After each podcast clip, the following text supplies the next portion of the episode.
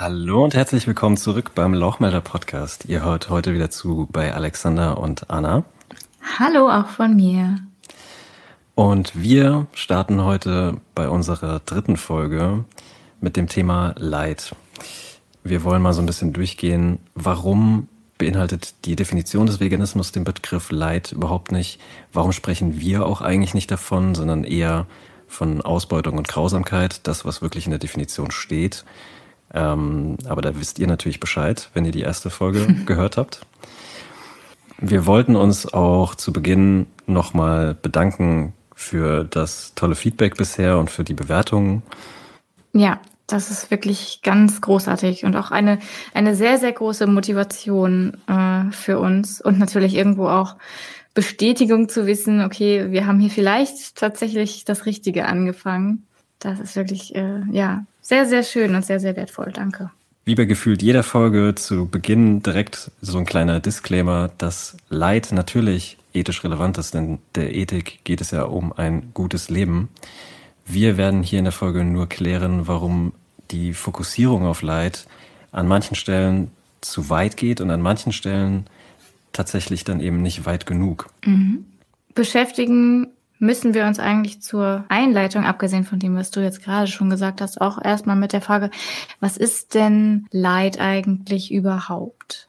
Der Leidbegriff an sich ist ja schon auch eine ziemlich subjektive Angelegenheit. Das bedeutet also, wir können im Grunde genommen sagen, es ist irgendwo all das, was ein Wesen äh, körperlich oder auch seelisch belastet. Das bedeutet also, Leid bezieht sich nicht alleine nur auf den Schmerz, sondern ja, bleiben wir mal beim Menschen, wer irgendwie zum Beispiel schon mal äh, Liebeskummer hat oder so, der weiß, das kann sich, das kann zwar durchaus auch körperlich wehtun, aber ähm, auch die, ja, die mentale Komponente spielt bei Leid eben eine ganz wichtige Rolle. Das bedeutet zeitgleich auch, um Leid empfinden zu können, ist eine gewisse Bewusstseinsstufe nötig. Das heißt also, es müssen bestimmte Voraussetzungen vorhanden sein, um sagen zu können, ja, das empfindet sehr wahrscheinlich auch irgendwo Leid. Was zum Beispiel bei Pflanzen jetzt nicht unbedingt so wahrscheinlich ist. Ja, eine Ethik auf Basis der Empfindungsfähigkeit nennt man Pathozentrismus, vom griechischen Pathos für Leid. Aber es gibt eben einen ganz großen Punkt, was dann im Grunde in der Tierethik auch so noch mit die größte Streitfrage im Grunde ist, nämlich wo diese Fokussierung auf Leid absolut nicht zu weit geht. Und das ist die Tötungsfrage. Ja. Also wir haben Mittel und Wege, wie wir ein Tier völlig leidlos töten können. Wenn wir uns jetzt vorstellen, ein Tier steht einfach irgendwo draußen rum und freut sich seines Lebens und es sieht nichts, es ahnt nichts und wir ja, setzen mit einem perfekt gezielten Schuss an und das Gehirn ist sofort zertrümmert, das Tier ist sofort tot, es hat nichts geahnt, es ja, spürt keinerlei Schmerzen, es erlebt nichts, ist sofort tot, dann war das im Grunde ein völlig leidloser Tod. Ja. Und wenn wir uns auf Leid fokussieren und wirklich irgendwie nur Leid zur, zur Basis machen, unserer Argumentation, dann haben wir da ein großes Loch, wo wir damit nicht weiterkommen und wo wir das irgendwie anders füllen müssen. Und da sind wir auch in der ersten Folge schon drauf eingegangen nämlich dass wir dazu interessenbasierten Konzepten wechseln müssten. Das ja. heißt, dass wir Tieren eben auch ein Lebensinteresse zusprechen, was mit dieser ungerechtfertigten Tötung dann eben verletzt wird. Ja, und dazu kommt ja auch immer noch, dass wir, wenn wir uns alleine auf das Leid konzentrieren, bei Tieren ja auch nicht immer ganz genau wissen können, inwiefern empfindet dieses Tier jetzt Leid. Also was verursacht bei diesem Tier jetzt Leid ähm, und was nicht. Und wenn ich jetzt nochmal auf dein Beispiel eben zurückkomme mit der leidlosen Tötung, wo eben der Leitbegriff nicht nicht weit genug geht und wo wir dann letzten Endes ja dann vielleicht auch am, am Ende eine Tötung ja fast schon legitimieren müssten, wenn wir uns nur auf Leid ähm, konzentrieren würden. Wir haben ja auch als, wenn wir jetzt bald in den, in den Bereich der Heimtierhalter gehen und sich das Leben eines Hundes oder einer Katze eben seinem Ende entgegenneigt, dann haben wir als, ich sag mal, Besitzer ja schon auch die Möglichkeit, eben zum Tierarzt zu gehen und ein Tier einschläfern zu lassen. Und das ist nicht, weil wir dem Tier Leid zufügen möchten in diesem Moment, sondern es hat ja eher eine, eine Komponente, wo wir dem Tier was, was Gutes und ihm Leid ersparen möchten, also was Gutes tun und ihm Leid ersparen möchten. Und alleine an dem Punkt sieht man schon, dass wenn wir uns nur auf Leid konzentrieren, das einfach ziemlich kompliziert und vielleicht irgendwo auch sehr schwammig wird, weil wir gar nicht mehr genau wissen, was wir jetzt eigentlich noch rechtfertigen können und was nicht.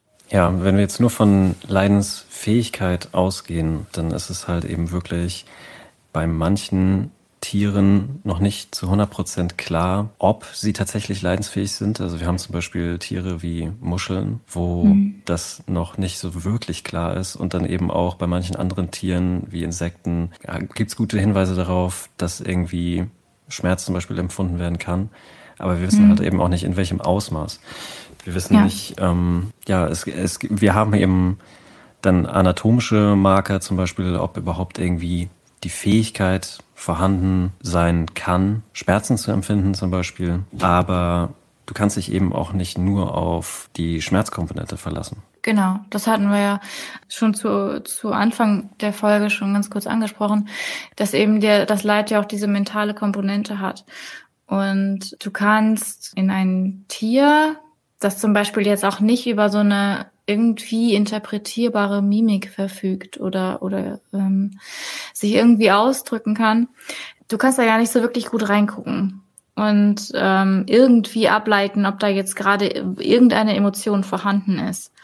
Und an dem Punkt muss man dann halt einfach irgendwie schauen, wie wird man der Situation jetzt anderweitig gerecht. Und da kommen wir ja zu den Interessen, die du eben angesprochen angeschnitten hattest schon.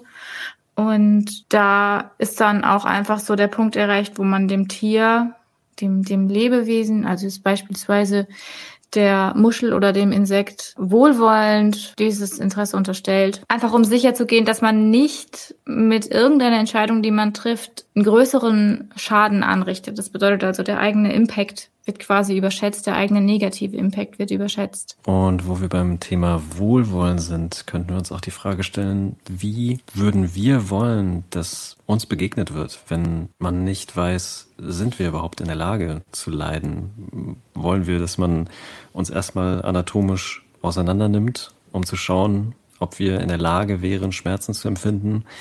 Oder will man uns erstmal Situationen aussetzen, in denen wir vielleicht leiden, um dann zu schauen, ob wir irgendwie ja das so nach außen tragen, dass wir jetzt leiden, mhm. oder geht man wohlwollend erstmal davon aus und ähm, ja schaut sich beim restlichen Verhalten an, ob da irgendwie Interessen vorliegen könnten. Ja, genau.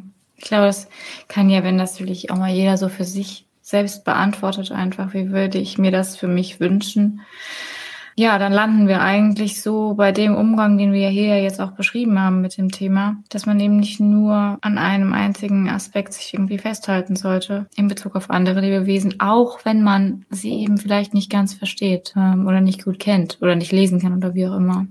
Aber auf Interessen und all das, was damit zusammenhängt, wollen wir jetzt ganz bald auch nochmal gesondert eingehen und ja, das alles nochmal sehr detailliert durchsprechen, weil das schon irgendwie auch ein ganz, ganz wichtiger Teil des Ganzen ist. Dann haben wir eben aber auch Stellen, an denen die Fokussierung auf Leid zu weit geht, weil man eben nicht einfach behaupten kann, Veganer würden überhaupt kein Tierleid verursachen oder vegane Lebensmittel würden überhaupt kein Tierleid verursachen. Das ist einfach, wenn man sich die Realität anschaut, völlig falsch. Bereits Nietzsche hat geschrieben, man fördert sein Ich stets auf Kosten des anderen. Leben lebt immer auf Unkosten anderen Lebens. Wer das nicht begreift, hat bei sich auch nicht den ersten Schritt zur Redlichkeit getan.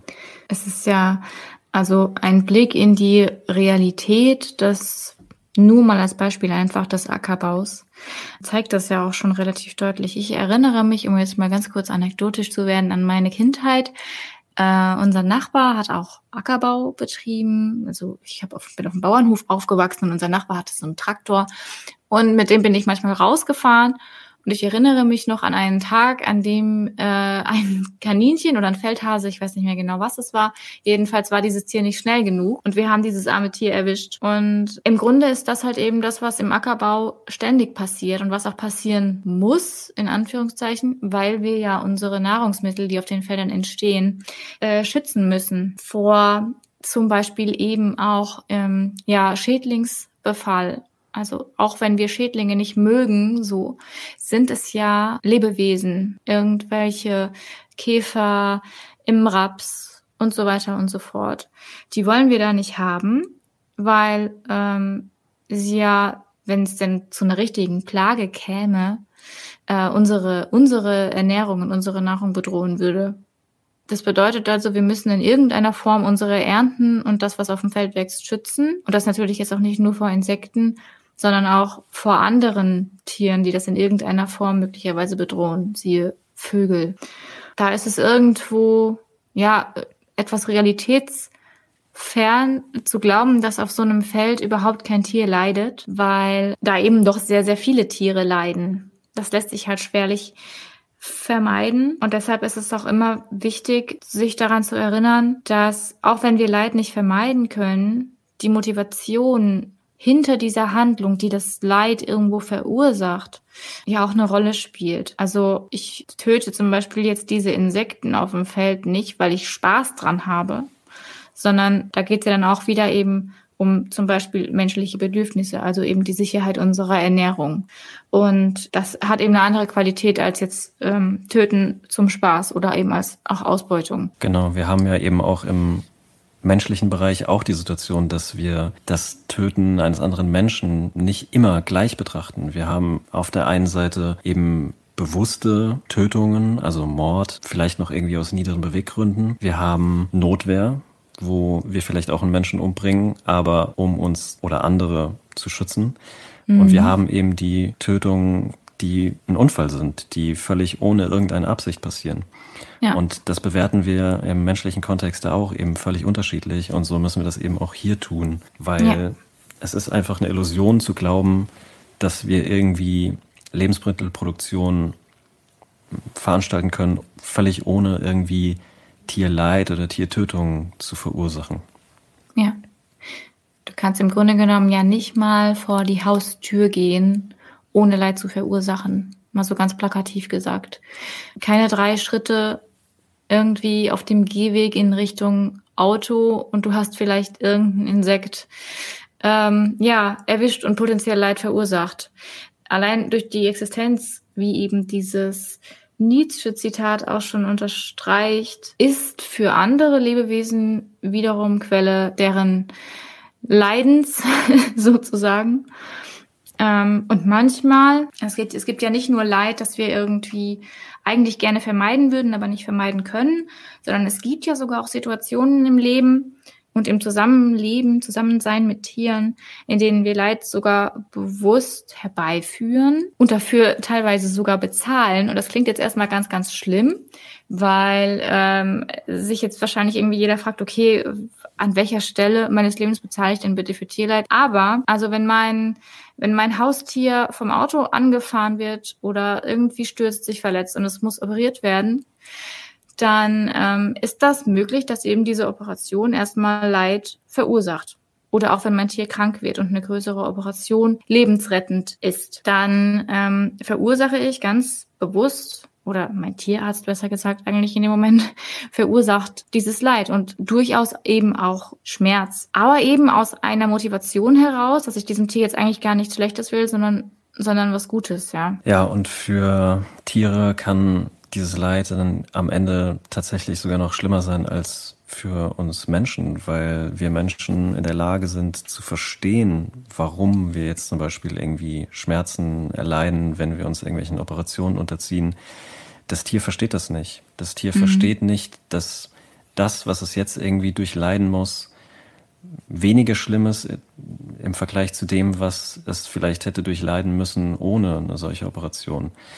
Und wir sind auch irgendwie in der Lage abzuschätzen, wenn wir jetzt zum Beispiel Schmerzen erleiden, ist das jetzt irgendwas Schlimmes oder ist das jetzt irgendwas weniger Schlimmes, was wir nicht großartig beachten müssen?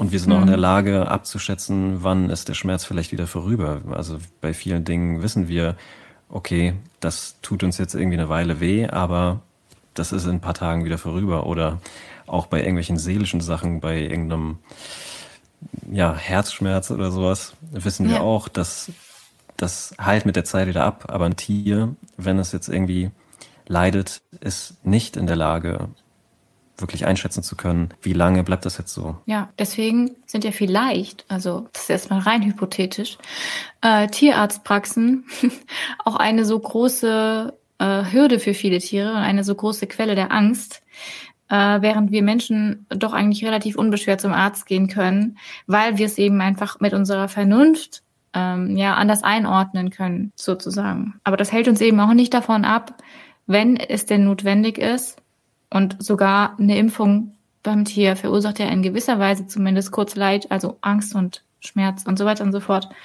Es hält uns nicht davon ab, es trotzdem zu tun weil wir ja wissen, dass es schon irgendwo Sinn ergibt, ja. Und ähm, so leben wir eben unser Leben in Gegenwart, ja, in ständiger Gegenwart von Leid, das eben auf so viele verschiedene Arten und Weisen entstehen kann. Also bewusst herbeigeführtes, unvermeidbares. Und natürlich gibt es auch dieses absichtlich zugefügte Leid. Aber wenn ich jetzt nur von Leid spreche, und das passiert ja eben oft auch in der veganen Community so, dann verpasse ich eben diese Nuancen. Und dann wird es in der Kommunikation sehr schwierig, wenn man uns dann eben auch ganz schnell wieder so an den Karren fahren kann und sagen kann, ja, aber ihr Veganer, ihr tralala. Und dann sind wir eben wieder an dem Punkt, an dem wir uns verteidigen müssen.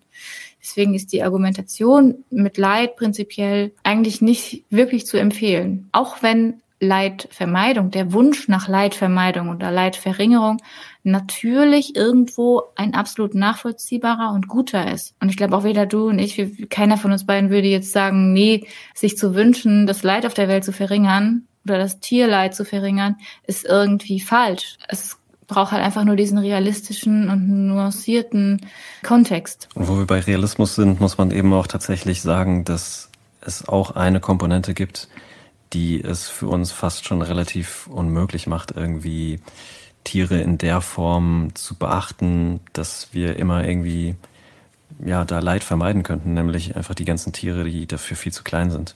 Wenn wir jetzt irgendwie an alleine schon irgendwie Bettmilben oder sowas denken. Ja? Also ja. es gibt Tiere, die sind so klein, dass wir, dass wir das noch nicht mal irgendwie realistisch wirklich hinbekommen könnten, auf die ordentlich zu achten in dem Sinne. Ja, absolut.